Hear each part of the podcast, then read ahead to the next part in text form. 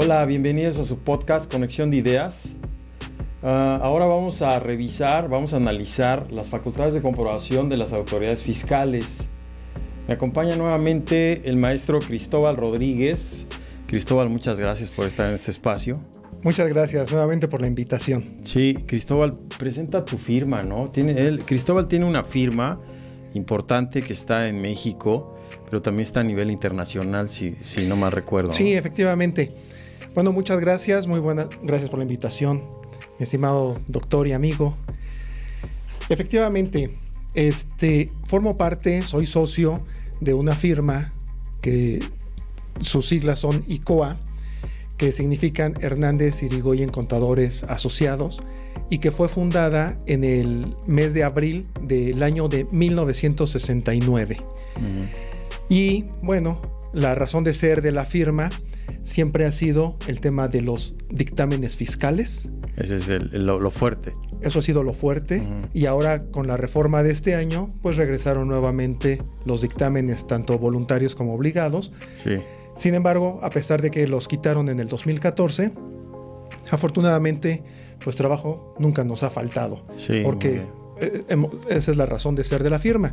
prestamos diferentes tipos de servicios, como son eh, dictámenes ante el Seguro Social, contribuciones locales, obviamente el dictamen ante el SAT. Tenemos alianzas en temas de precios de transferencia.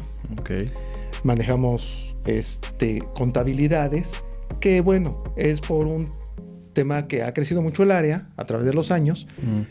Y es básicamente un servicio adicional que, que prestamos. Y tenemos unas alianzas a nivel internacional con 19 países, mm. tanto de Latinoamérica, Europa y Asia.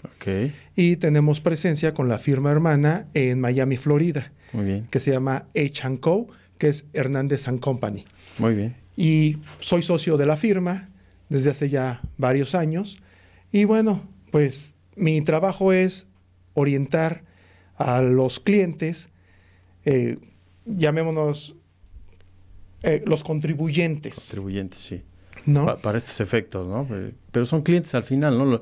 La, la, empresa siempre, los empresarios siempre van a buscar que, que los ayudemos en, en, el lado, pues a algunos les gusta como la, la, parte de no pagar, ¿no? Te dicen, no quiero pagar. Sin embargo, esa parte, pues ya cada vez es más complejo, le voy a, voy a decir ese término, por, porque la autoridad también ya ha, ha cerrado ha limitado ha puesto como los candados o, o, se ha, dicen por ahí, se ha actualizado y, ya, ya está bien capacitada la autoridad. En aquellos años, si no mal recuerdo, este, pues los contadores eran los, los que se dedicaban a, estudiar y la autoridad como que no, no, le entraba, pero después se pasaron del otro lado o se hicieron especialistas y, y vinieron todas las reformas fiscales. ¿sí? Muy bien, pero fíjate, pasa esto, retomando un poquito la idea, de lo que es la firma a, la cual formo parte. Somos miembros fundadores de Blita International. ¿Y qué es lo que hacemos? Que tenemos las alianzas con firmas que hacen prácticamente lo mismo que nosotros en otros países. Esto motivado por el tema de la globalización. Sí, sí, sí. Entonces, eh, me ha tocado ser invitado como conferencista. Eh, en Estados Unidos, en algunos países de Europa, en Centroamérica, Sudamérica, para platicar precisamente de lo que serían los temas tributarios en materia internacional. El intercambio de eh, información entre autoridades fiscales y los convenios que se tienen para evitar la doble tributación. De los tratados, ¿no? Los tratados ah, internacionales para evitar la doble tributación. Entonces, eso es lo que la asociación a la que pertenecemos, pues todos nos ayudamos en ese sentido. Hay empresas que son multinacionales que puede tener un compañero, por decir algo, de algún país europeo, dijéramos España o Italia, que son con las alianzas que también tenemos. Este es el ejemplo, hay más países con los que estamos aliados. Y entonces dice el empresario de esos países, oye, yo quiero abrir una empresa de lo mismo que hago En, Europa, lo quiero abrir en México porque allá hay mercado y por la cercanía con Estados Unidos, etcétera.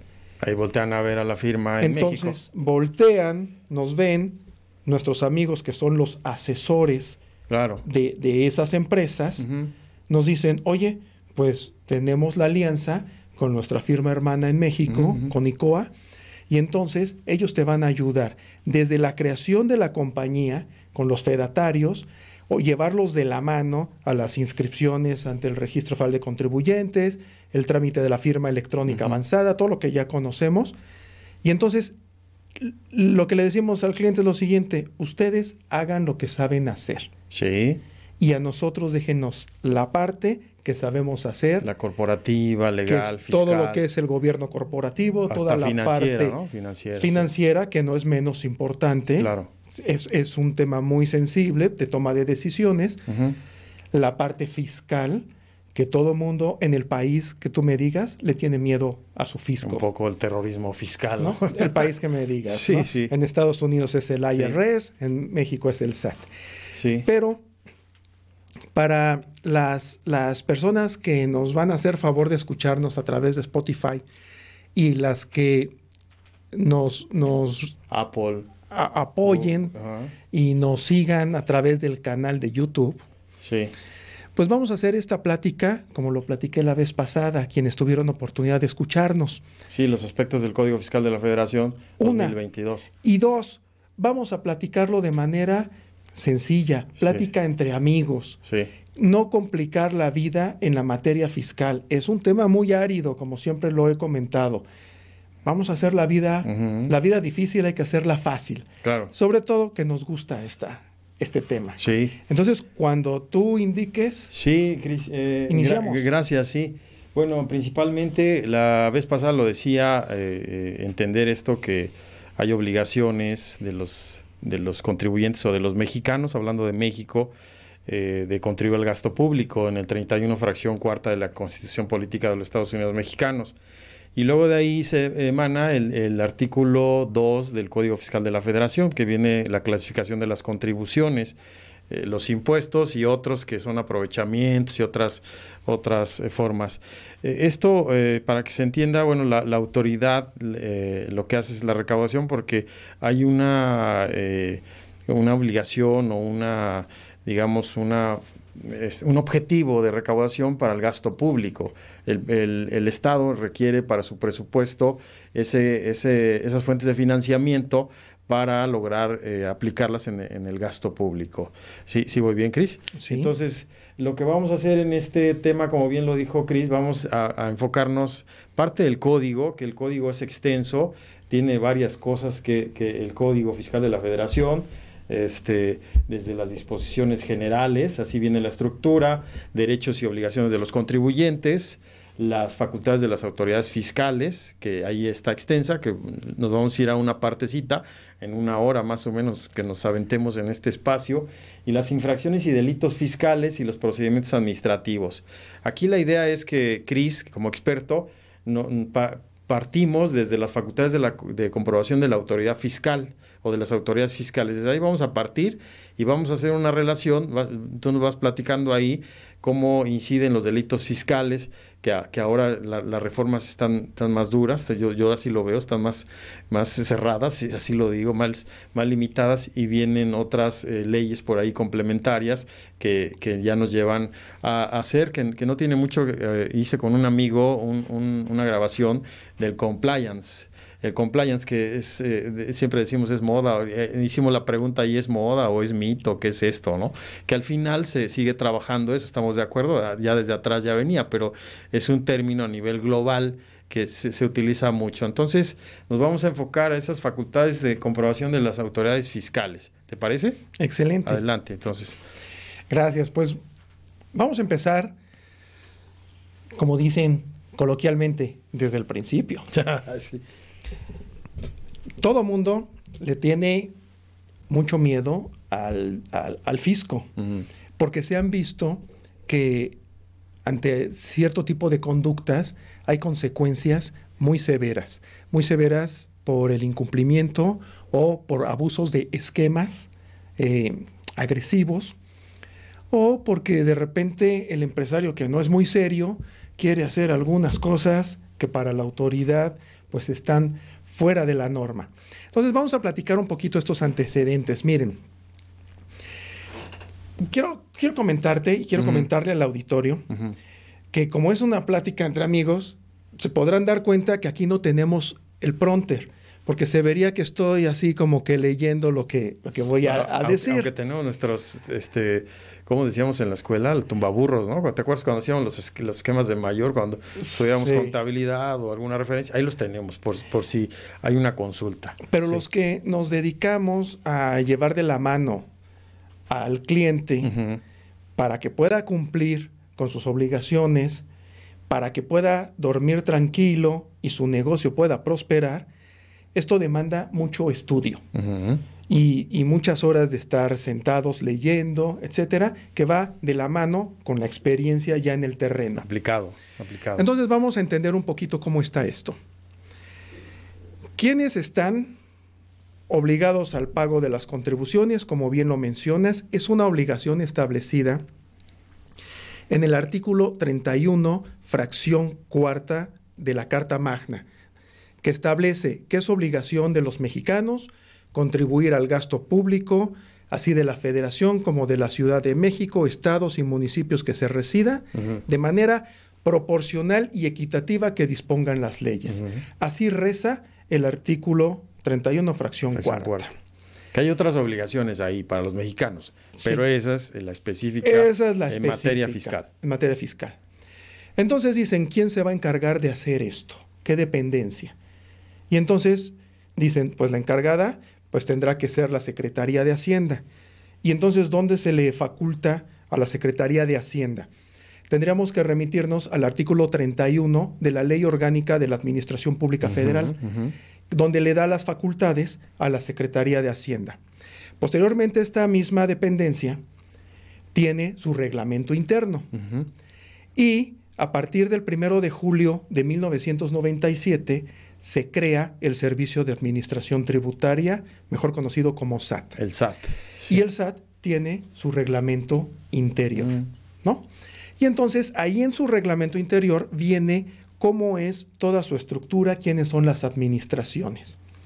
Dicho esto, podemos decir que el SAT trabaja como la maquinaria de un reloj de manecillas mm. que tiene diferentes engranes, ¿no? para que pueda funcionar. Entre estos engranes está el de la Administración General de Auditoría Fiscal Federal, que es quien va a fiscalizar a un gran número de contribuyentes, personas físicas y personas morales.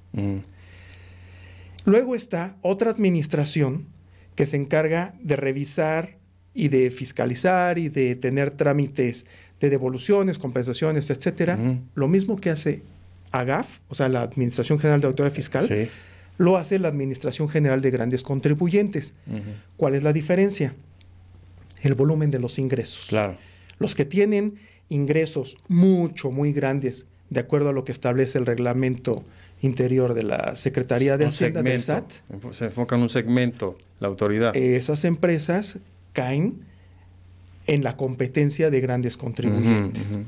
Luego tenemos el área de servicios al contribuyente, donde vamos a inscribirnos, tenemos el primer contacto con la autoridad, tramitamos firma electrónica, etc. Luego está la administración de recaudación, que se encarga, como su nombre lo dice, también de recaudar o de invitar también, tiene ya actualmente esas facultades, de invitar a los contribuyentes a que corrijan su situación fiscal cuando son detectadas diferencias que conocen a través de los sistemas institucionales.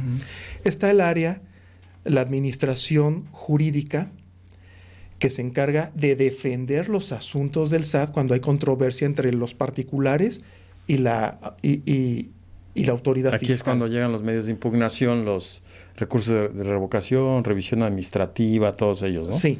sí. Que qué bueno que lo comentas cuando, ah, para hablarlo de manera muy general, existen tres medios de defensa que son el recurso administrativo o de revocación, que se encuentra contenido en el Código Fiscal de la Federación.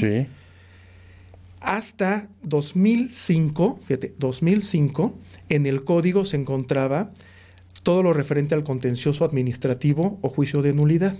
Se desincorpora y ya tiene su propia ley. Está por separado.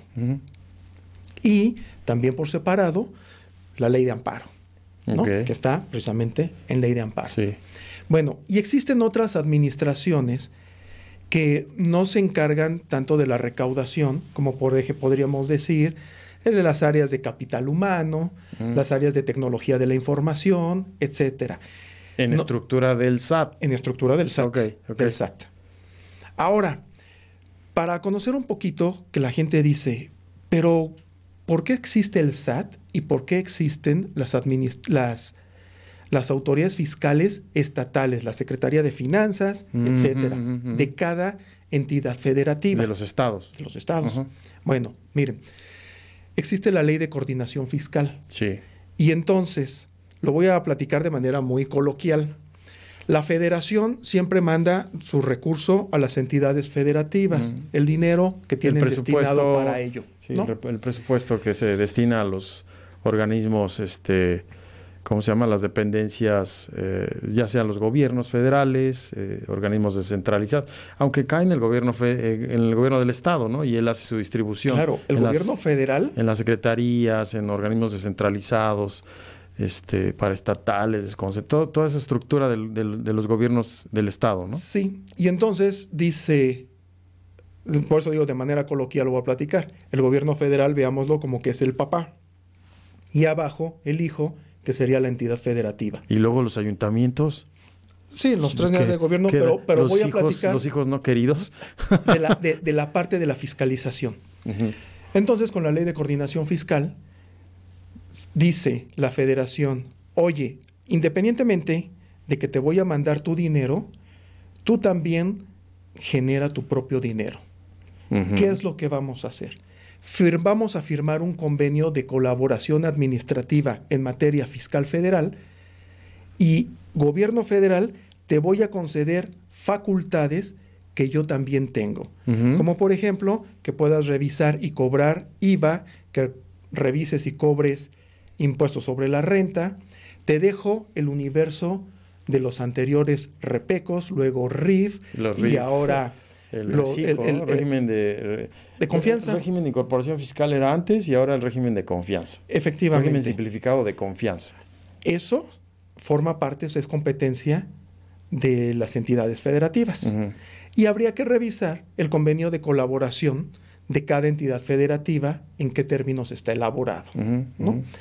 La Ciudad de México tiene la, Secretaría de Finanzas dependiente del gobierno de la Ciudad de México. Y está el SAT. Entonces dicen, bueno, llegó una auditoría y a los que nos dedicamos a, insisto, a platicar con el contribuyente, a orientarlo, etcétera, le dices, pero ¿qué autoridad llegó? ¿La federal o la local. Y no es otra cosa, sino más o menos es para tantearle de ver cuáles son las facultades que va a ejercer. ¿Sale? Ok. Entonces, ya dicho esto, vámonos a que tanto la federación como las entidades federativas se van a regir por el Código Fiscal de la Federación para facultades de comprobación. Sí, sí, sí. Entonces, después de esto, vemos en el artículo 42 del Código Fiscal de la Federación que vienen diferentes fracciones y te dicen la fracción 1, revisión aritmética, de, revisión de errores aritméticos, la fracción segunda te habla de las revisiones de escritorio o de gabinete. Eh, lo que le llaman visitas domiciliarias. Es la fracción tercera. revisión de, de, gabinete, revisión de, prácticas eh, por ahí hay de avalúos, eh, recabamiento de información de funcionarios y federatarios, revisiones electrónicas, ¿no? todas esas estructuras. Revisiones electrónicas. La fracción cuarta nos habla de la revisión del dictamen fiscal elaborado por contador público independiente, registrado en el SAT. Bien, entonces, vamos a platicar un poquito, aunque, fíjense, aunque en el orden del artículo 42 habla primero de las revisiones de gabinete, dicen, ¿qué son revisiones de gabinete para quien no esté eh, familiarizado. con esta situación. La revisión de gabinete es una auditoría, pero que la autoridad este, lleva a cabo en sus propias oficinas. ¿sí? Sin embargo, en el orden del Código Fiscal de la Federación, primero nos encontramos a la visita domiciliaria y después a la revisión de gabinete. O sea, va, va, diferente, ¿no? Sí. ¿Cómo es esto? Mira, para platicar de visitas domiciliarias, tendríamos que irnos primero a lo que señala el artículo 44, 46 y 46A del Código Fiscal de la Federación. Y la revisión de gabinete que se hace en las oficinas de la autoridad está en el 48. ¿Sí me explico? Sí, sí, sí. Pero ¿qué te parece si platicamos sobre las visitas domiciliarias, los métodos profundos? Hay un autor... ¿Por qué le llaman métodos profundos? Porque van, van a revisar... Eh, al 100%, como, como auditor, yo, no, no. yo lo diría así, ¿no? No, la, auditoría son pruebas selectivas. Ok, ok, porque se escucha medio método profundo. Yo, yo lo entendería como auditor, vamos a hacer la revisión al 100%. Okay. Pero siguen las técnicas de auditoría, o sea, en, la autoridad siempre va a seguir esas técnicas de auditoría, ¿no? La autoridad tiene una gran responsabilidad, porque independientemente de que se apega a lo que establece la ley, tiene que apegarse también a lo que le señala su propia normatividad, la normatividad interna. ¿Esto con qué? ¿Cuál es la finalidad? Que no se incurra en excesos o en incumplimientos por parte del servidor público que está llevando a cabo la, revisión. Entonces, tanto tiene que aplicar la legislación, la ley, que es de dominio público. Que la conocen los contribuyentes, si quisieran, o, los contadores, o cualquier interesado. Sí, cualquier interesado. Cualquier interesado. Lo descargas por internet y ya sabes lo que te dice la ley. Pero lo que no está al alcance del dominio público es la normatividad interna, con lo que se regulan las facultades y, la actuación interna. ¿Sale? Sus procedimientos para trabajar, para... Sí, sí, sí. Porque tengamos en cuenta que también el servidor público puede ser sancionado o amonestado y le puede fincar una responsabilidad legal. ¿Sale? Legal, que puede ser también pecuniaria o puede ser privativa de la libertad, dependiendo la gravedad del asunto. Mm, ah, eh, entiendo yo, yo le entiendo eh, resarcitoria, cuando dijiste pecuniaria, esa, pecuniaria. de dinero, resarcitoria. O una multa. O una multa, o este cuando le quitan, digamos, su, eh, su trabajo, ¿no? Que eh, le llaman administrativa, ¿no? Sí, o con conductas indebidas que son causales de pérdida de la libertad. Ah, esa es, es la, como la más dura, ¿no? Vamos a decir, la más... Ya, ya vas a la... Ya es una pena, es pena. Claro. Bueno, entonces vamos a platicar qué es la visita domiciliaria. La visita domiciliaria, hay un autor que se llama Sergio Francisco de la Garza, que señala la visita domiciliaria como el método de fiscalización por excelencia. ¿Qué quiere decir esto? Suena... El auditor va a llegar al domicilio del contribuyente. Y entonces tiene la posibilidad de conocer toda la capacidad instalada de ese contribuyente el mobiliario con el que cuenta, el equipo de transporte, el equipo de reparto, el número de personas que forman su plantilla de personal. Recurso humano. Eh, si es una planta, de qué tamaño es la planta, etcétera. Todo a través de qué? De la observación. Ahora bien, tú dices, oye, pero ¿por qué se meten en visitas domiciliarias al domicilio, valga la redundancia, al domicilio? Fíjate, vámonos a ver lo que sería el antepenúltimo párrafo del artículo 16 constitucional. Sí. Y el artículo 16 constitucional dice que las autoridades administrativas, es algo extenso, señalando que estas autoridades administrativas, como lo es el SAT o las, o las autoridades de finanzas, sí, las locales, sí, son autoridades administrativas, pueden ingresar a los domicilios para verificar el correcto cumplimiento de las obligaciones fiscales. Y estamos hablando de la Carta Magna. Sí. Y de ahí baja al Código Fiscal, que es el que va a regular las actuaciones de las autoridades. Entonces, ¿qué es lo que sucede? Se tiene que revestir todo un andamiaje para poder practicar las auditorías legal. Sí. Entonces tenemos que irnos, primero en primer lugar, tenemos que irnos a lo que establece el artículo 16 constitucional, que establece que nadie puede ser molestado en su persona, su familia, sus papeles, su domicilio o posesiones, sino en virtud de mandamiento escrito. Claro. Fundado y motivado, por autoridad competente. Así lo establece el 16 constitucional. Sí, desde ahí hay que revisar ese requerimiento o esa, eh, sí, ese requerimiento esa visita, ¿no? Todo, toda la, parte legal, los aspectos que, que le pone por qué razón, el motivo, todo eso, ¿no? Sí, en el caso de visita domiciliaria es una orden. Mm, mm. En el caso de una revisión de gabinete es un oficio de solicitud de información. ¿Por cuál es la diferencia?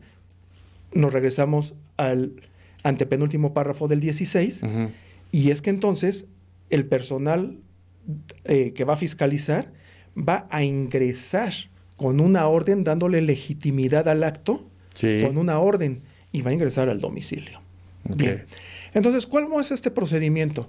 Pues la autoridad va a llegar a preguntar si es una persona física por el contribuyente, si es una persona moral por el representante legal. De la, empresa, de la sociedad. Si no se encuentra en ese momento, se le va a dejar un citatorio, se le va a citar, para que esté presente a una hora determinada del día siguiente. ¿Sale? El día siguiente puede ser un día hábil o puede ser un día que no sea hábil. Cuando es un día que no es hábil, se tendrá que notificar paralelamente la habilitación de horas y días inhábiles. ¿Por qué lo platico? Porque hay giros que mientras tú estás descansando, ese lugar está trabajando. Vamos a pensar los lugares de centros nocturnos, etcétera, que si van el lunes o el martes a lo mejor está cerrado, pero sí está abierto. El fin de semana. El fin de semana, el viernes después de las seis y media de la tarde, que son los horarios. O después de medianoche. Medianoche, etcétera. Y, mucho cuidado, porque puedes iniciar facultades a las 11 de la noche del viernes y terminarlas a, a no sé qué hora del sábado.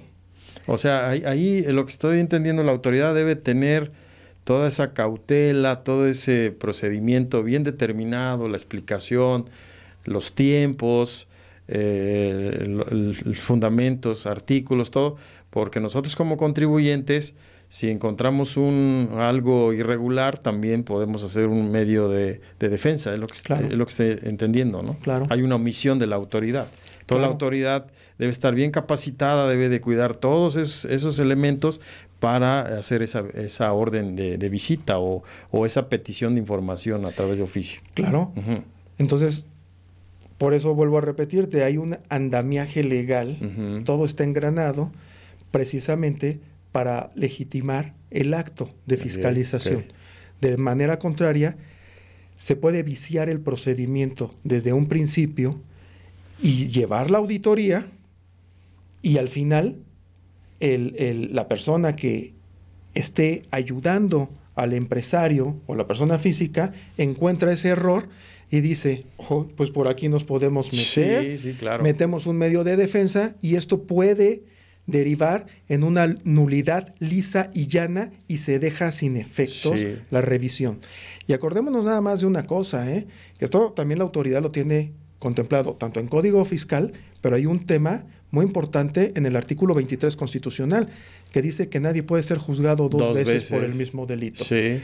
De tal suerte que entonces... Oye, pero qué suerte sería del, em, del empresario, ¿no? Se equivocó y vámonos. Entonces el código hubo una modificación en donde dice, sí podemos volver a iniciar siempre y cuando se conozcan de hechos diferentes, para no incurrir en, la, en, la, parte violatoria del 23 constitucional. ¿no? Bien, entonces ya llega la autoridad, vamos a suponer que todo se desarrolla muy bien. Deja el citatorio con la persona que se encuentre ahí, ahora ya tiene otros requisitos. La autoridad ya pide que la persona que reciba pueda demostrar su vínculo con el contribuyente, que sea un trabajador, que no vaya a ser este pues el señor que fue a colocar el vidrio que se te rompió y pues por ser amable servicio externo y ser una persona servicial recibe el citatorio sí. y entonces o, estos que son de seguridad privada que son son este servicios externos. Sí son prestadores de servicios también es, un riesgo no no, no es de la empresa. No es trabajador de la empresa. trabaja como un servicio pero entonces ya dejan el citatorio con alguien que sí tiene un vínculo laboral con la empresa. Ah, vamos a hacer de cuenta que eso sucede el miércoles y entonces el jueves se presentan a la hora que dijo la autoridad. Vuelve a preguntar por el, la persona física, el contribuyente, o en su caso, si es persona moral, por el representante legal. Si está en ese momento con esa persona, acredita su personalidad a través de del acta constitutiva y con su identificación oficial, que puede ser el INE, su pasaporte, su cédula profesional, todo lo que son documentos oficiales. La licencia a veces hace criterio de la autoridad, ¿no? Bien. Entonces, ya lo notifican. Una vez notificado, ya en ese momento ya se inician las facultades de comprobación.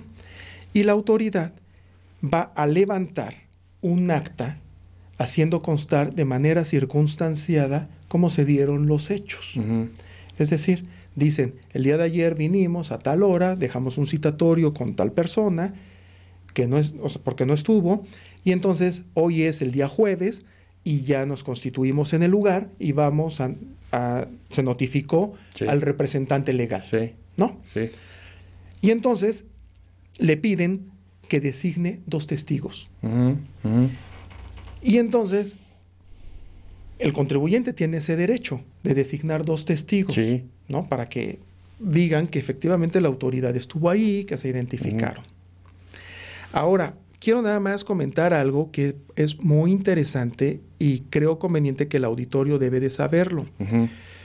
El documento que llega a notificar la autoridad la orden de visita, debe cumplir con los requisitos que establece el artículo 38 y 43 del Código Fiscal de la Federación. Las formalidades, ¿no? El 38 formalidades. Que conste por escrito, que esté fundado y motivado, que ostente la firma del funcionario competente, ya sea autógrafa o a través de firma electrónica. Sí. ¿Sí? Y, la, razón también del auditorio, eso te iba a preguntar, para, para, que el auditorio comprenda, pues te van a hacer una auditoría porque o se percataron de una omisión de impuestos, ¿sí estoy bien? Sí. O una, este, eh, ¿cómo se llama?, deducción inadecuada, o cuáles serían las, las variables para que la, te hagan la auditoría, para que la autoridad haga la auditoría. La autoridad Algunas variables que menciones. La autoridad, concretamente auditoría fiscal, tiene un área de inteligencia, por así llamarlo, que, eh, que está armada de muchísimos sistemas institucionales que se conocen el comportamiento fiscal del contribuyente. Y más con las tecnologías, ¿no? Efectivamente. Ahora con las tecnologías. Efectivamente. el algoritmo, yo, yo le llamo el algoritmo.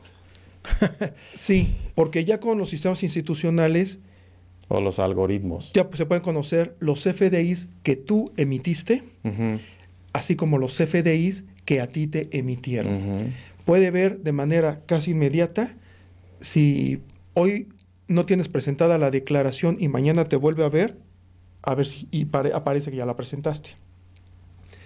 Si realizas operaciones de comercio exterior, también se ve ahí los pedimentos de importación y se ve con qué clave entraron, si es una importación temporal o es una importación definitiva. Y ver a qué programa está adherido, si únicamente es de maquila, para que entre la materia prima, se maquila en territorio nacional. Y ya se regresa. Y sale el, producto. producto. terminado. Entonces, esta área que se llama programación eh, en, en el área de fiscalización, hace un estudio muy minucioso. Entonces, en la orden te van a decir, vamos a revisar como sujeto directo del impuesto sobre la renta y del impuesto a valor agregado.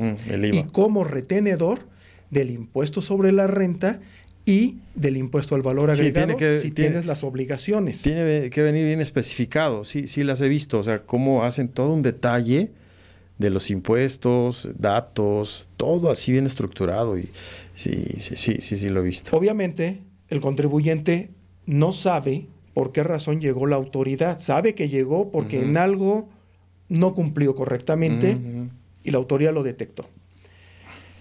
Entonces, ya llega la autoridad, ya hace el procedimiento que acabamos de ver, empieza a levantar su acta y de acuerdo a lo que establece el Código Fiscal de la Federación, el artículo 53, pide en ese momento la contabilidad, que se exhiba. El contribuyente pues está obligado a exhibir la contabilidad en ese momento. Sin embargo, hay veces, por diversas razones, que a lo mejor no la tienen ahí, o el contador se enfermó y no la pueden proporcionar, no sé.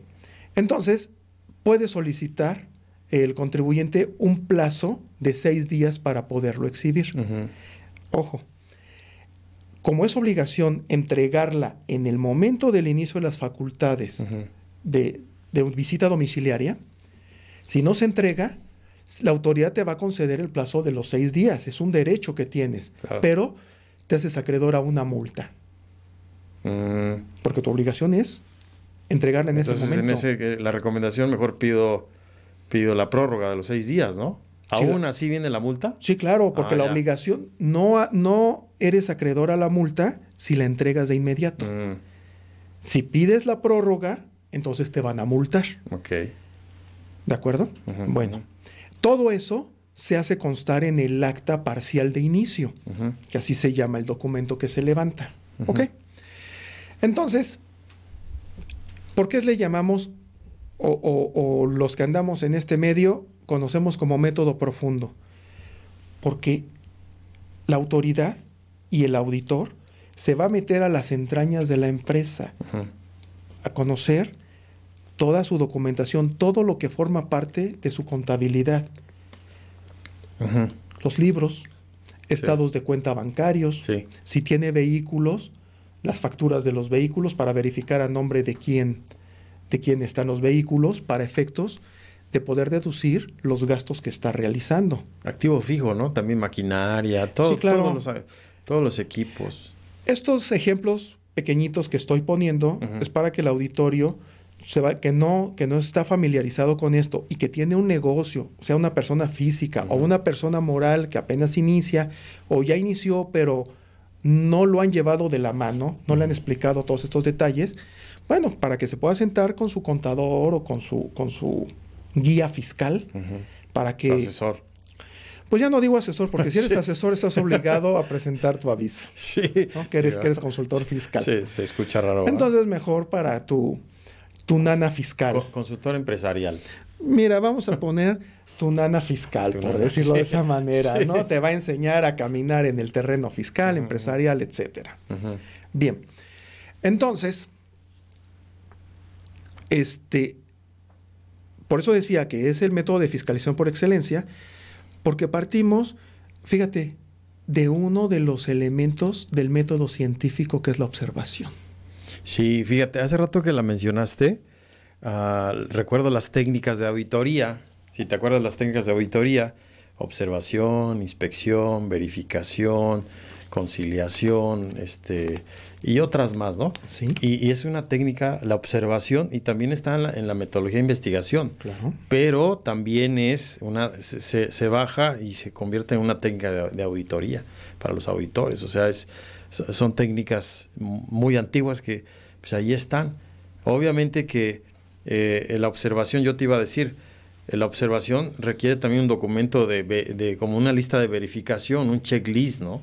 Porque nada más vas a estar observando, pues, llevas, llevas documentación, vas revisando.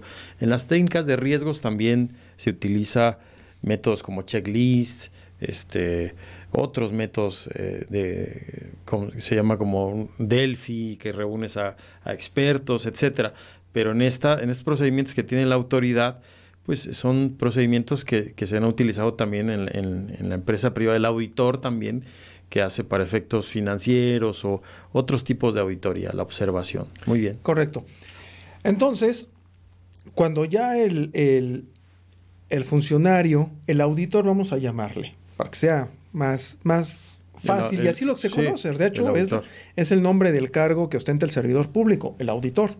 Aunque sigue siendo un servidor público, es un servidor público. Es un servidor público, pero con, es un auditor con las facultades que le confiere la ley, ¿no? Entonces va a tener acceso a toda la información contable y financiera. Entonces, fíjate, si la razón por la cual se, iniciaron, se inició esa auditoría era por porque el antecedente, vamos a suponer, era por omisión de impuestos, porque no había, la autoridad detectó que las declaraciones, las cifras no coinciden con la realidad, están por abajo o están por encima. ¿Y alguien va a decir por encima? Sí, deducciones mayores de las realmente realizadas, ¿no? Entonces empieza a revisar. Y lo que, pudo, lo que puede ser una auditoría donde iban por un tema a lo mejor de omisión de ingresos o deducciones que improcedentes, etcétera, eh, presumiblemente improcedentes, empieza a detectar y a revisar y a ver un chorro de cosas que le inflaman la atención. Sí. Y fíjate, de haber sido un tema que se puede subsanar nada más con una declaración y pagar el impuesto, y pagando, sí. se puede encaminar a un tema de los contenidos en el artículo 108, 109 del Código Fiscal. Delitos fiscales. El 108, delito de defraudación fiscal, 109, equiparables. ¿No? Y luego, peor. del Código Fiscal de la Federación. Del Código 108 y 109. 108 y 109. Y luego, peor. Resulta que llega alguien y le dice a este contribuyente, persona física o persona moral, contribuyente, mira, yo te recomiendo que mejor abandones el local y te vayas del lugar. esa era la práctica que hacían antes algunos contribuyentes, que, quizá todavía lo siguen haciendo. Mira, el empresario que no es serio, eso lo va a seguir haciendo. Sí, alguien, alguien, alguien me platicaba, no, no digo nombres, que si, si escucha este espacio, le mando saludos, eh, me decía, ah, ah, en el estado, hay un estado en el sur que siguen haciendo esas prácticas. Y yo digo, no inventes eh, sí, dice, abren una empresa, la, una sociedad, y ya agarran y la cierran y, abren otra y ahí siguen. Pero ¿cómo le hacen? Bueno, pues eso está normado. Está normado en la fracción quinta del artículo 110 del Código Fiscal de la Federación, que dice que una vez que te iniciaron facultades de comprobación, es decir, una auditoría, y tú decides cerrar cortinas o puertas o lo que sea, y te vas prácticamente huyendo a donde sea, sí. el plazo de la revisión para que concluya se suspende. Sí. Y se va a reactivar hasta que te encuentren. ¿Cuánto dura una revisión, una auditoría? O sea, entonces esa, esa práctica la van a seguir haciendo porque me dices, ya no le van a seguir auditando se suspende, pero fíjate la connotación tan delicada. Sí, vamos, a, esa, vamos a esa, porque si no, ahorita el auditorio va a decir, vamos a cerrar cada vez que nos llegue. No lo hagan, no lo, hagan, no lo hagan. Sí, porque se escuchó así como muy bueno, ¿no? O sea, se pues, suspende y ya, va, pues, sí, sí. sí. Pero ahorita vamos a. Pero vamos, pero voy a explicar. Vamos al, riesgo. yo le llamaría un riesgo alto. Claro, muy alto. Pero vamos a ver por qué se suspende el plazo. La auditoría va a durar un plazo legal de 12 meses. ¿Correcto? 12 meses para el contribuyente normal. ¿Ok? 18 meses para los contribuyentes del sector financiero. Y 24 meses para los contribuyentes que sean partes relacionadas nacionales o partes relacionadas. ¿Cuántos? 24. Sí, dos años. Dos años. Este, repito, 24 meses para las partes relacionadas nacionales o para partes relacionadas multinacionales. Entonces hablamos de tres momentos, de tres periodos. 12 meses, 18 meses y 24 meses. Pero para el grueso de, la, de, de, los contribuyentes son 12 meses. 12 meses. Si la auditoría ha transcurrido tres meses y el contribuyente lleva a cabo esta práctica de ausentarse, abandonar el domicilio, en ese momento haz de cuenta que se para el cronómetro fiscal. Y se suspende el plazo en tres meses. Y aunque pasen cinco, seis, siete, ocho años, el plazo está detenido en tres meses hasta que encuentren al contribuyente. Y recordarás... Pero eso, eso, este, digo, no se trata de tampoco de espantar a la audiencia, se trata de, de, concientizar el riesgo. De, que vean el riesgo, pero eso de, que me dices que lo encuentren, pues es como un fugitivo, o sea, lo van a andar buscando. Es que ya se tipifica como un tema de que ya hay dolo y ya se mm. vuelve materia de ámbito penal. Mm, ok. ¿Sí me explico? sí, sí. Ok. Entonces, ¿qué es lo que ocurre?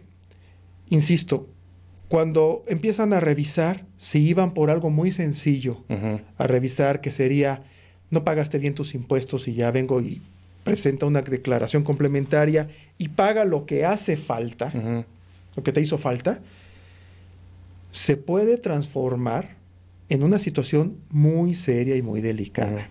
Mira, sabemos que algunas prácticas indebidas ha sido el tema de la venta de facturas. Sí. Hay muchos supuestos que menciona el artículo 108 y el 109. Pero para no confundir al auditorio, vamos a hablar algo que es del dominio de todo mundo. No, pero sí, sí, sí, es importante eso de, las facturas, ¿eh? No, no, y luego andar metiendo facturas también en, las, en la empresa que no sean deducibles o imagínate consiguiendo facturas para las deducciones, ahí hay riesgos. Entonces, ¿qué es lo que va a hacer la autoridad? Digo, tanto, tanto hace mal el que la vende como hace mal el que se beneficia por su compra. Porque ¿qué es lo que está haciendo? Está erosionando la base gravable, se está beneficiando de una operación inexistente. ¿Cuál es el andamiaje legal en esta parte? Porque no nada más nos vamos a abocar en lo que establece el Código Fiscal de la Federación. Va más allá. Fíjense bien, si hablamos de un tema de venta de facturas, va dentro de los delitos fiscales, en Código Fiscal de la Federación, que conste que no hay pronter, ¿eh? pero pues, tenemos que prepararnos. Está el artículo 113 bis de Código Fiscal de la Federación, de la mano con el 108. Nos vamos al código 400 bis de Código Penal. Nos vamos al artículo 5, fíjate nada más, de la Ley de Seguridad Nacional, porque el fisco coadyuva con la seguridad nacional. Sí, sí, sí. ¿Sí, me explico? Se, considera delincuencia organizada, ¿no? Ya, eh, ya, ya lo platicaba el maestro Guillermo Beltrán en, en, el podcast de Compliance para las empresas y decía cuando son tres actores es delincuencia organizada y, bueno, con todas estas reformas, pues sí viene, viene muy fuerte. Tenemos que cuidar esos riesgos, riesgos altos. y, incluso yo siempre menciono el apetito del riesgo de, del contribuyente o del empresario, pues tiene que revisarlo, ¿no? Porque ya en este, en este sentido, pues es mejor abstenerse y, hacer el cumplimiento. E, esa es una recomendación. ¿no? Que, coincido y la comparto. Sigo con esta parte del andamiaje legal. Artículo 167, fracción, bueno, es el último párrafo después de todas las primeras fracciones. Fracción primera y segunda del Código Nacional de Procedimientos Penales. ¿no? La ley este, federal de extinción de dominio. Mm. Porque también te pueden quitar tus bienes. Una ley reciente, sí. Sí. Sí. ¿No? Y nos vemos, vamos a ver también cuál es la actividad preponderante de este contribuyente para ver si no es una actividad vulnerable contemplada en el artículo 17 de la ley Priorpi. La, la, ley antilavado. antilavado. Antilavado, sí. Artículo 17 de la ley antilavado. Entonces, no nada más es el código. El código se admicula con todos estos eh, fundamentos que acabo de decir. Sí. Y ahí está la fuente. Y a mí me gusta, tú que me conoces, y las personas que me escuchan por primera vez, a mí me gusta siempre citar la fuente, porque da la posibilidad que si a alguien le interesa lo que estamos platicando, va a ir a descargarla de internet, porque puede hacerlo, y entonces consulta lo que estamos diciendo. O, algún empresario escucha y dice, a ver, este, mi abogado o mi fiscalista, pues dame una explicación, ¿no? También, o, nos, vamos a ver obligados, eh, lo dijiste hace un rato, lo, han dicho este, también en, otro podcast, eh, mi amigo también lo ha dicho, esta profesión nos, nos hace que estemos estudiando, estemos investigando, si queremos estar en la jugada a lo mejor no somos los abogados, ya estará el abogado, pero también hay que conocer todos los procedimientos, hay que tener la idea de, qué pasa, porque ahora no, no tan fácil podemos dar una recomendación al, al, contribuyente o al cliente, ¿no? Decir, ah, sí, te, acuerdas que en aquellos tiempos había eh, algunos esquemas, digamos, algunas facilidades y, y, lo, y lo dabas, pero ahora todo este riesgo lo tenemos que conocer bien. Efectivamente.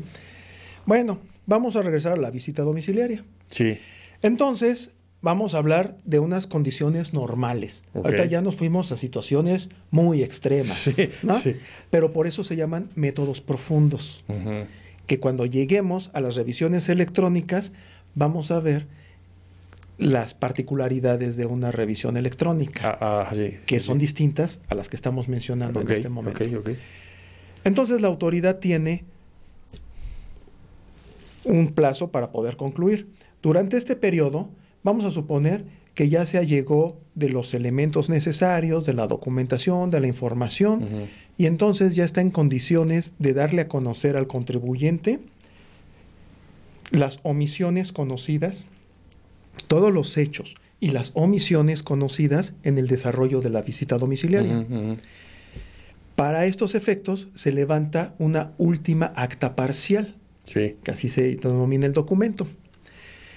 Nuevamente, reitero. Última porque puede, existen otras previas, ¿no? Última acta parcial. Sí. Ah, después en este, del acta caso, de inicio. En este caso. Después del acta de inicio. En este supuesto. Sí. Ah, la autoridad puede levantar varias actas parciales de acuerdo a cómo se desarrolle la auditoría. La auditoría. Sí, sí, sí. ¿Sí? Vamos a, te voy a poner un ejemplo. El artículo 45 del Código Fiscal faculta al auditor a poder certificar documentos, como si fuera un fedatario público, un notario. Entonces dice, a ver, aquí está el documento original y yo necesito certificar el documento. Entonces, sacan una copia legible, lo certifica eh, por la parte del reverso, se firma, se sella, etc. Cuando esto sucede, el auditor necesita levantar un acta parcial haciendo constar esta situación. ¿Me explico? Sí. Ok. Misma situación, cuando se recibe la documentación después de los seis días, que dijimos que no la tenían, cuando recibes la documentación, levantas un acta parcial.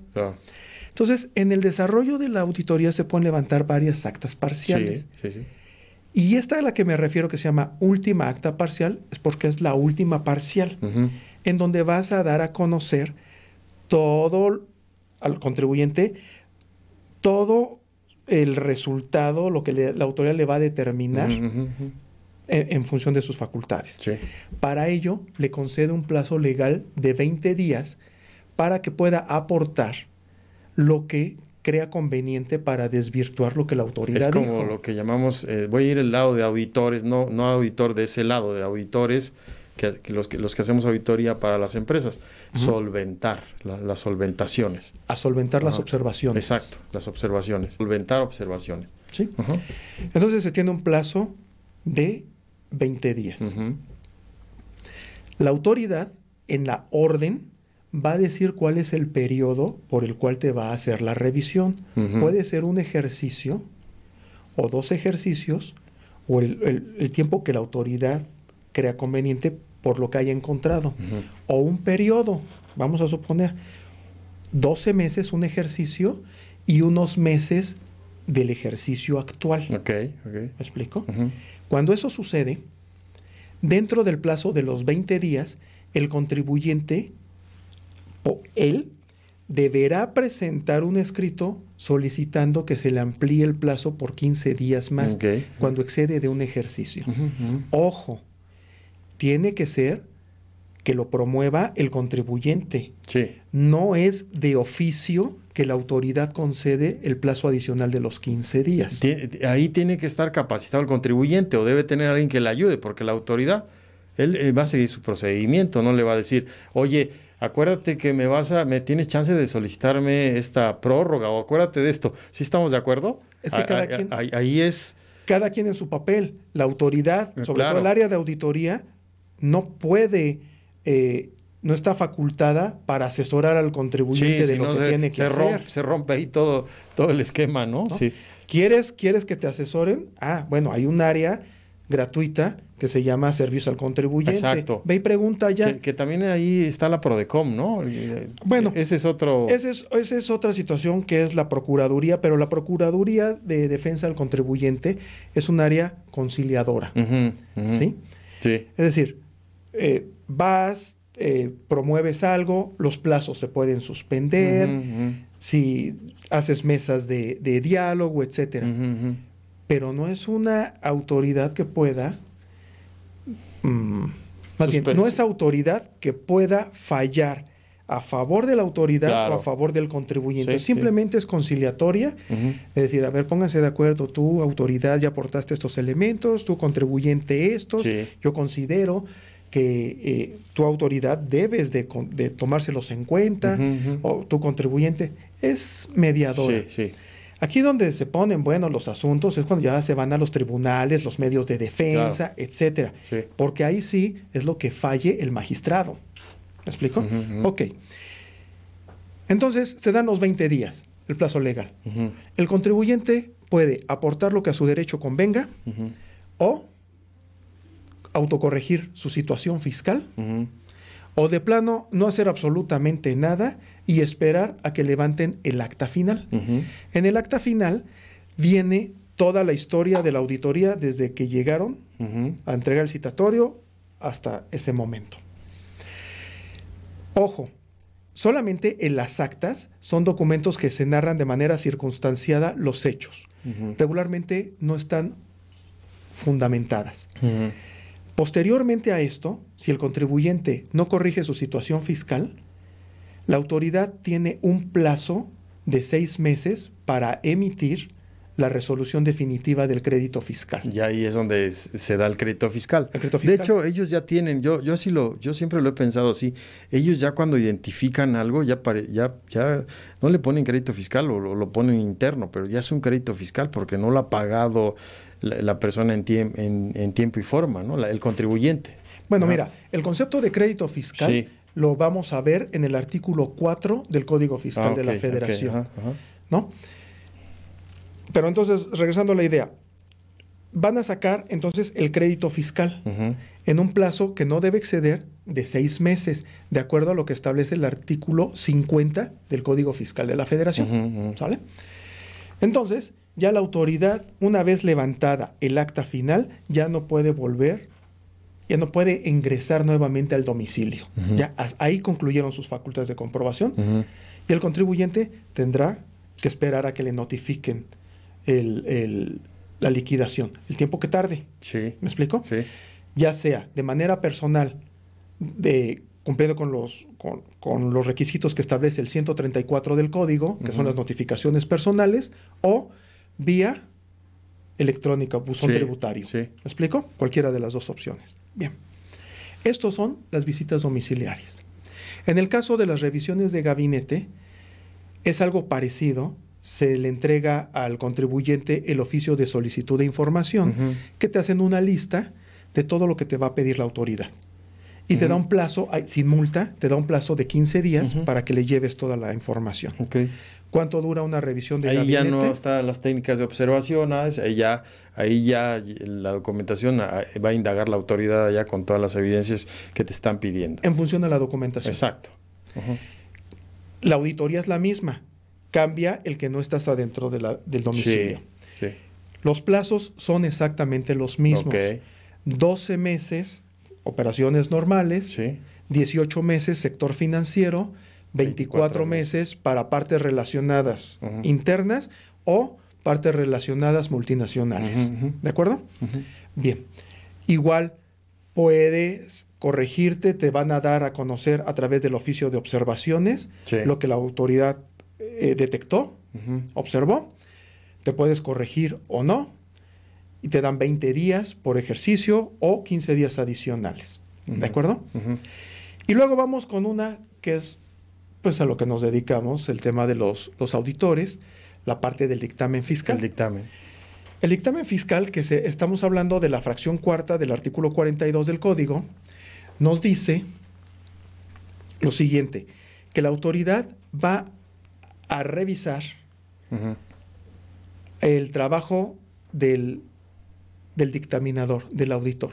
El código fiscal nos dice que se presumirán ciertos, salvo prueba en contrario, todo lo que el auditor refleje en su, en su informe. Eh, para efectos del dictamen. Para efectos del dictamen.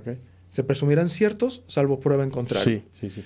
Entonces, la autoridad, si detecta algo ahí en el dictamen, manda llamar al auditor.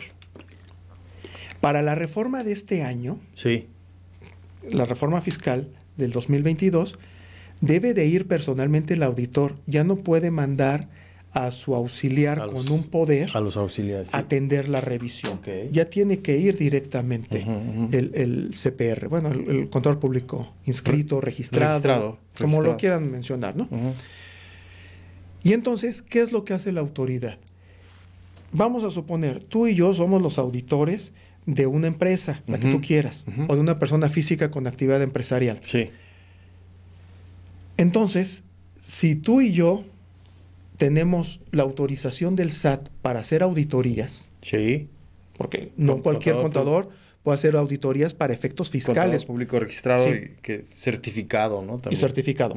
No lo puedes hacer, puedes hacer financieras, pero para enviar el dictamen al SAT. Tiene que estar registrado. Que es lo que nosotros nos dedicamos, de lo que hablaba en un principio. Tienes que estar inscrito en el SAT, cumplir con la norma de educación continua, estar certificado, estarte preparando continuamente. Entonces, ¿qué es lo que va a hacer eh, eh, la autoridad? No te va a cobrar los impuestos que debe tu cliente. Va a evaluar tu actividad profesional. Si fuiste ético, si te apegaste a las normas de auditoría. En esta reforma. En todas. Siempre ha sido. Es lo que, ah, Eso es lo que pretende. Eso es lo que pretende la revisión del dictamen. Que, los inhabilita, ¿no? O, les quitan el registro, ¿no? Pueden suceder varias cosas. Es riesgo, ¿no? Riesgo. Te pueden multar. Con dinero, obviamente, ¿no? Sí. Te pueden suspender de manera temporal el tiempo que la autoridad, de acuerdo a lo que haya detectado que no hiciste bien a ojos de la autoridad, te puede suspender. Sí. O te puede quitar el registro, que esa sería la consecuencia peor. Sí. ¿No? Porque, pues, bueno, de ser dictaminador, ahora me voy a dedicar a otra cosa diferente, ¿no? Porque ya no tengo el registro. Bueno, esas son las situaciones. ¿Qué es lo que pasa? Que la autoridad dice, a ver, vamos a revisar al auditor que está aquí sentado, ¿no? Para ni, ni tú ni yo. A nosotros, somos los auditores, nos va a revisar. Nos va a revisar y dice, ¿sabes qué? No estoy satisfecho con los papeles de trabajo y con los informes y con, lo que trabajo, me estás mostrando. Con tu trabajo que hiciste. No te voy a multar, ni te voy a amonestar, ni a sancionar, nada. Sí. Pero entonces, para poder verificar verdaderamente el comportamiento fiscal y la situación fiscal del contribuyente... A, ir a la empresa. Vamos a, continuar con lo que se llama la revisión secuencial. Ah, ya. Y entonces ya se va la autoridad directamente a, la, empresa. ¿Cuál es la función del, dictaminador? El dictaminador, vamos a llamarlo que es como, está en medio entre el contribuyente y, la, autoridad. Él, con, su, con sus conocimientos, su preparación, su ética, pues le va a informar a la autoridad, pues el resultado de su trabajo, la auditoría. Recordemos, insisto, tanto por parte de la autoridad fiscal como del dictaminador, son pruebas selectivas. Sí. No, no revisas al 100% enero y febrero y hasta diciembre. Haces pruebas selectivas. que así lo marca la norma, ¿no? Bien. Entonces dice la autoridad, ¿sabes qué? No quedé muy satisfecho, me voy a meter a la, a la empresa. A la empresa. Y ya la empresa, lo que acabamos de platicar, va a tener la autoridad acceso a todos los sistemas. El proceso de inspección, sus técnicas, cumpliendo con su norma, todo, todo, todo. Sin embargo, siempre es importante contar con que tengas al auditor. Mira, el empresario o la persona física, por la dinámica de todos los días, de repente pierde de vista algunos detalles. Sí. ¿Y quién te los va a hacer notar para que los puedas corregir antes de que la autoridad lo detecte? Claro. Pues el que viene de afuera. Sí. Porque no está en esa dinámica. Sí, sí. Mira, el ejemplo más claro, y, vuelvo a lo mismo, coloquial, es, tú estás todos los días en tu casa y entras y sales a tu trabajo y regresas y eso y lo otro, y se te hace muy normal cómo tienes tu casa. Pero cuando llega una persona externa, va a notar que un cuadro está chueco y va a ver que un foco, si es de LED, ya no enciende, ya prende muy suavecito, o que si tienes dos, uno es amarillo y uno de luz blanca, y ese lo va a notar. Sí, sí, sí. Y el que está en esta dinámica todos los días, por esa misma razón, no lo percibe a veces. ¿Me explico? Sí. Eso es la importancia de contar con un auditor. Sí. ¿Me explico? Sí. Es la importancia. Bien. Entonces, ¿en qué casos no se respeta la revisión secuencial? Y la autoridad ya no busca al auditor, se mete directamente a la empresa. Sí. Ojo. Cuando la opinión sea negativa. Ya. Haya abstención, de opinión o sea salvedades con repercusión fiscal. Ah, sí. Porque puede haber salvedades que no tengan repercusión que tiene que ver con la con los procedimiento contable o alguna gestión ahí interna, ¿no? Pero expresión de estados financieros. Sí, sí, sí. Eso no trae una repercusión fiscal. Exacto. ¿Me explico? Son, son, partidas virtuales que hay que registrar para toma de decisiones, pero no es, no tiene el efecto fiscal, como Exacto. lo dices. O cuando una vez que se entrega el dictamen y el auditor detectó diferencias de impuestos, entrega el dictamen y entonces se le da un plazo legal al contribuyente de seis días para que pueda pagar esos impuestos determinados por auditoría. Y no los paga. No los paga, entonces, ¿qué va a hacer la autoridad? Pues no se los va a ir a cobrar al dictaminador, porque pues él hizo su trabajo. Aunque hay una responsabilidad solidaria, va a ir con la empresa. Sí, pero están informados en el dictamen, no lo está omitiendo el, auditor, está reflejado. ¿Qué va a hacer la autoridad? Se voltea con la empresa o con la persona física con actividad empresarial y le va a ir a cobrar. Claro. ¿Sí me explico? Entonces, hay muchos, ya vimos el 42 de facultad de comprobación, muchas facultades. La revisión electrónica, mira, la revisión electrónica nace eh, para la reforma fiscal del 2014, porque no estaba contemplado. Como en esto del desarrollo de las tecnologías y que se, ya, ya entró como obligación el emitir facturas electrónicas para 2014, exacto, todo lo que son CFDIs, pero para todos los el universo de contribuyentes. Sí, y aparte todas las operaciones están agarrando todo, ¿no? Es, es nómina, es eh, ingreso, es ahora pago, complemento de pago, o sea, todo todo este tratándolo de amarrar para su sistema, digamos. Los comprobantes fiscales digitales existen desde antes del 2014, pero quienes tenían la obligación de expedir comprobantes fiscales? Los grandes contribuyentes. Ellos tenían la obligación. Todos los demás contribuyentes que no estuvieran en ese segmento, pues entregábamos el comprobante impreso ya sabemos, con los requisitos que en aquel entonces señalaba el artículo 29 y 29A del Código Fiscal de la Federación. De, ese, de, ese entonces, del 2013 hacia atrás. ¿Me explico? Entonces, con estas reformas, que ya son tecnológicas, la autoridad ya tiene posibilidad de conocer cómo es tu situación fiscal. hasta le llaman precargado o, predeterminado. No la preliquidación le llaman en el tema de, la, de, las, revisiones electrónicas. Pero te voy a decir, si te das cuenta, no es un método tan profundo como la visita domiciliaria, la revisión de gabinete o incluso el dictamen fiscal. Porque hacen un cruce de información y dicen, a ver, tú emitiste 40 CFDIs de ingresos, o sea, facturas, para que la gente nos comprenda, facturas. Y por estas facturas, tú las timbraste, estas 40 suman... Tanto tal cantidad de dinero. Vamos a poner cantidades sencillas. Eh, todo esto suman 20 mil pesos. Pero resulta que en tu declaración pusiste... 5 mil. 5 mil. Hay 15 mil que estás omitiendo. Eso es omisión de ingresos. Y por el otro lado, tú compraste a tus proveedores de bienes o servicios 50 mil. Pero entonces dices, pues ahora le voy a 20 menos 50 había una pérdida de 30, ¿no? De 30. Pero dices, oye, ahora yo le quiero poner más, una pérdida más. Voy a decir que fueron 80 mil. O sea, eh, son ejemplos. Son ejemplos nada más para que... Ahí están alterando hasta pérdidas fiscales. El auditorio nos lo comprenda. Pero como son CFDIs y la autoridad en el momento que timbras ya se enteró, pues está muy fácil que te lo detecte. Entonces, ¿qué es lo que hace con la revisión electrónica? Te determina diferencias y entonces te dice, oye, fíjate que estás omitiendo ingresos y estás abusando del tema de las deducciones.